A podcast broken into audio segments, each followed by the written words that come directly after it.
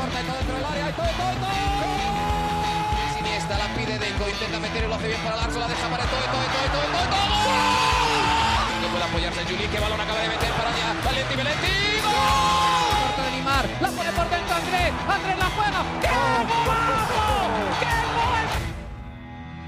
Sí, un regate. Mira el segundo el disparo. El rechace tiene que llegar. ¡Gol! Del Barcelona.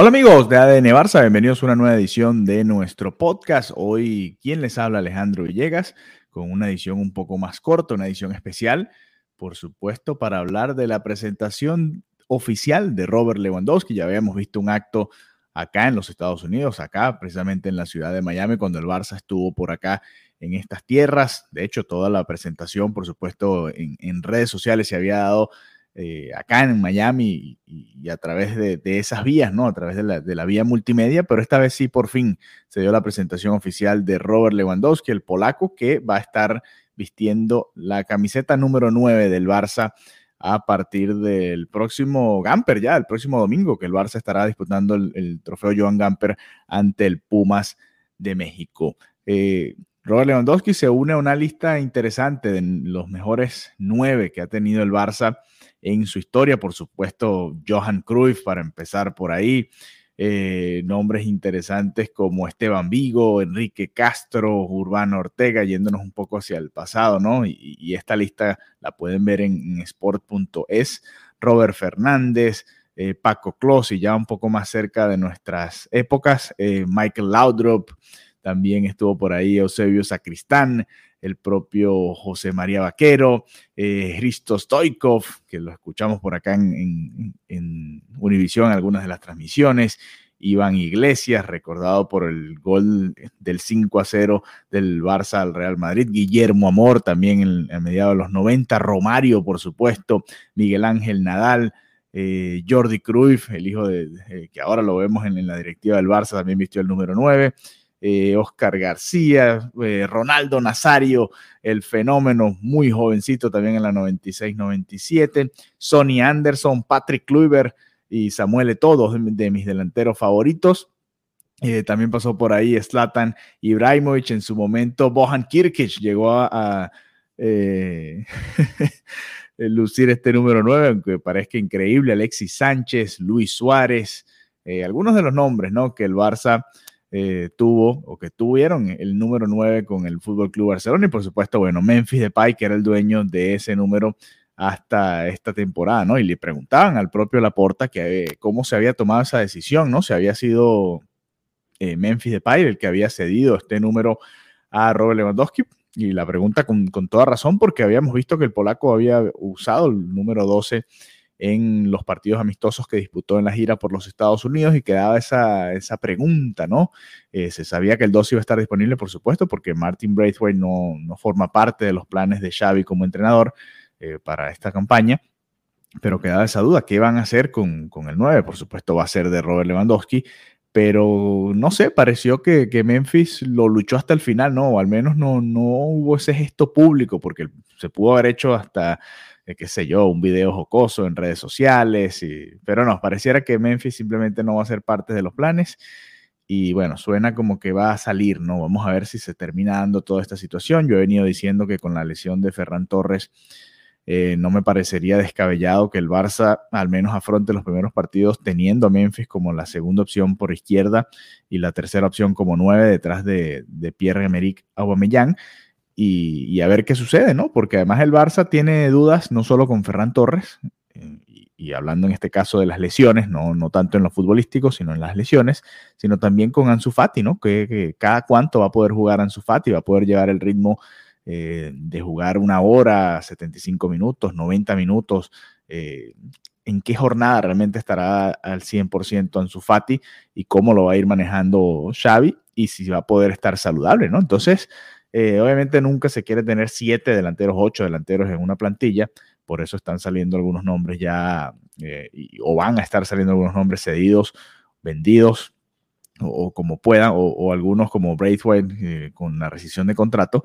Pero el caso de Memphis Depay es interesante. Es interesante porque es un jugador que solamente le queda un año de contrato y el, del que el Barça quizás pudiera sacar alguna tajada económica, aunque pareciera que la salida va a ser un acuerdo para que salga libre. Y ojo, sería lo, lo que el Barça como club, como institución, debería hacer, eh, sería lo correcto, creo yo, después de que Memphis Depay vino al Barça en un momento complicado, se bajó las pretensiones económicas y, bueno, se montó el equipo al hombre en las primeras de cambio de la liga pasada. Así que nada, pero bueno, volviendo un poquito al, tema Lewandowski, hoy estuvimos escuchando la rueda de prensa, por supuesto, con el propio Laporta y el propio Robert Lewandowski, todavía la, la incertidumbre, ¿no? de qué va a pasar con la inscripción en la liga. Al parecer la liga no, no tiene la misma idea que la directiva del Barça pareciera que no están todavía los requisitos completamente cumplidos, ¿no? Como lo estaría esperando esta institución.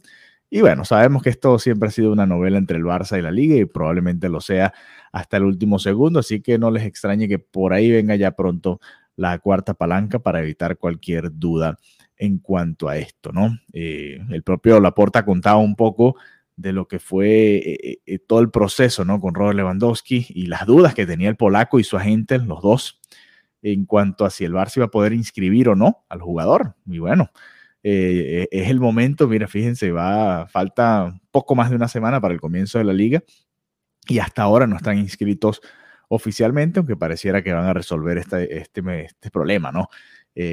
una de las preguntas más interesantes de las historias que, estuvo contando Laporta el día de hoy es cómo se dio la decisión de, afrontar este fichaje de Lewandowski, ¿no? Porque realmente, eh, sí, el Barça necesitaba reforzar el ataque, pero parecía que como Aubameyang, con un Memphis de país saludable, que, bueno, la llegada de Ferran Torres le dio mucha vistosidad al ataque, aunque sabemos que falló muchos goles, eh, muchas oportunidades de gol.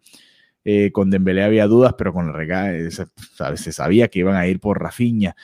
no sé, pues, fue una sorpresa en su momento cuando se comenzó a hablar de Robert Lewandowski. Y, bueno, me enteré yo al menos de la gran relación que tiene eh, Joan Laporta con el agente de Lewandowski y que supuestamente hace muchos años le había dicho que Lewandowski iba a jugar en el Barça o que iba a tener la oportunidad del Barça de fichar a Robert Lewandowski en su momento. Eh, también la madre de Lewandowski, supuestamente. Todo esto son, son historias ¿no? que cuenta Laporta y sabemos que Laporta también es muy habilidoso con todo este tipo de situaciones. Eh, son historias que cuenta. Y supuestamente la madre cuando fueron al, Camp Nou tocaron el césped y le dijo que iba a jugar ahí algún día. Bueno, parte de toda esta... Eh, parte bonita de la historia, ¿no? Porque también eh, son los sueños, ¿no? De los jugadores, de los jovencitos, ¿no? Cuando van a este tipo de estadios, bueno, algún día jugar en esa grama y ser parte de una institución como el Barça. Así que bueno, nada, se dio esta presentación, además fue en el Camp Nou, no estuvo lleno el Camp Nou, pensé que se iba a llenar, tenía esa expectativa, quizás, eh, no sé, el horario, el ser un viernes, eh, no permitió que, realmente se diera ese marco que yo pensé que iba a tener. Eh, yo lo comentaba con Mariano en su momento, este es el fichaje quizás más importante en mucho tiempo, y, no sé si el más importante de la historia del Barça, pero es que, a ver, sí, han llegado jugadores como Xavi, como, Xavi, como Luis Suárez, como el propio Neymar, y fueron muy mediáticos, muy importantes. El, qué sé yo, David Villa, pero creo que ninguno con este palmarés, ¿no? Con el que llega Robert Lewandowski. Por eso pensé que iba a estar del todo lleno el Camp Nou. No fue así, pero bueno, una, una muy buena afluencia de público y ya pudieron ver a Robert Lewandowski, además utilizando el número 9, ¿no? No queda duda que va a ser el polaco el número 9 del Barça en esta temporada y por supuesto, nada, se desata la euforia ahora entre la afición del Barça, justamente en el día en el que se cumplen, hoy 5 de agosto, eh, eh, los 365 días, ¿no? El año completo de la despedida de Lionel Messi del Barça. Un momento muy complicado, por supuesto, para toda la afición, para todos los que seguimos al Barça. Eh, y bueno, ahora podemos recordar estas fechas con una noticia un poco más positiva, ¿no? Que es la llegada de Robert Lewandowski, ya presentado oficialmente con el club. Algunas de otras noticias que quisiera comentar. Y recuerden, vamos a estar grabando nuestro episodio normal de todos los lunes junto a Mariana eh, hablando un poquito del Gamper y ya de cara a la temporada, ¿no? A la, liga, qué esperar de Xavi, qué, qué, podemos pedirle a Xavi, qué podemos exigirle a este equipo, a esta plantilla, ¿no?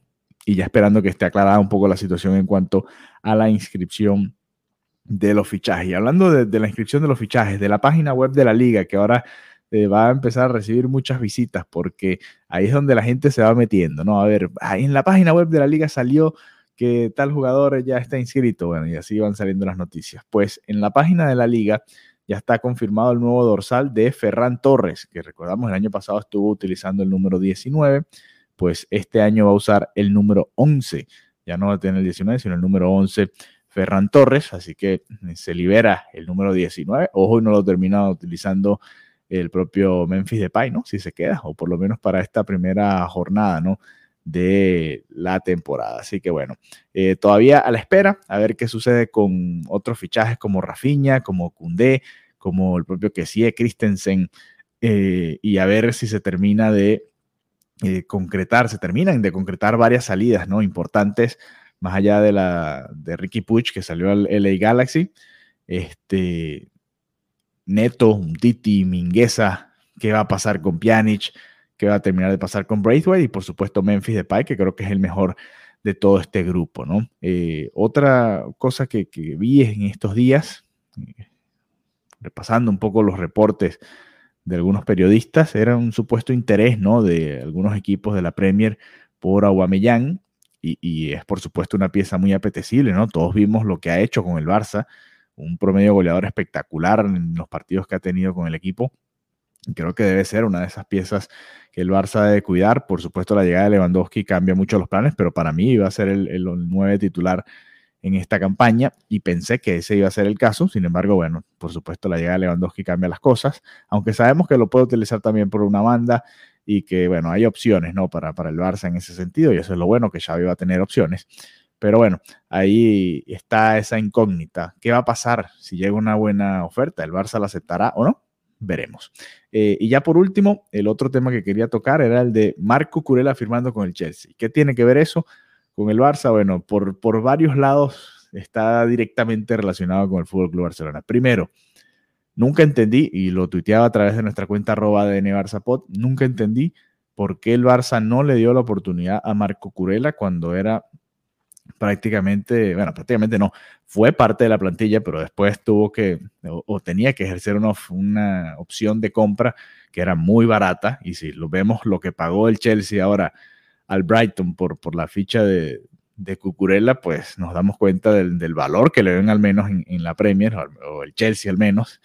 Y, uno se pregunta en su momento, ¿no? Porque eh, no ha tenido realmente Jordi Alba un jugador que, le, que, le, lo ponga a dudar, ¿no? Ni Diñé, ni Firpo, ni ninguno de los que le han puesto por ahí. Creo que el que mejor de todo ese grupo, el que mejor ha jugado ha sido Dest cuando le ha tocado jugar por esa banda. Eh, Semedo a pierna cambiada no funcionó, Sergi Roberto mucho menos. Valde ahora está bien, está mostrando un poquito de lo que puede hacer, pero sabemos que todavía está muy joven y, por supuesto Xavi va a preferir eh, a preferir, perdón, a, Jordi Alba.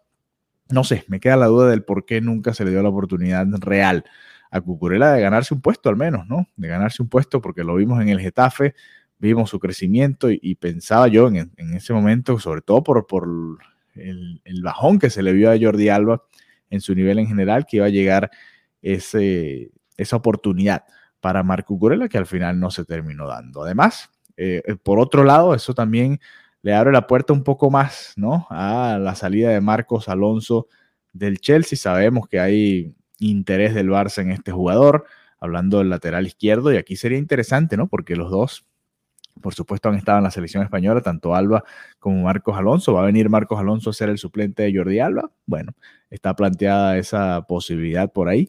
Y, bueno, a ver qué sucede, ¿no? Ya la Premier, por ejemplo, comenzó este, este viernes. Ya hay resultados, ya hay algunos partidos.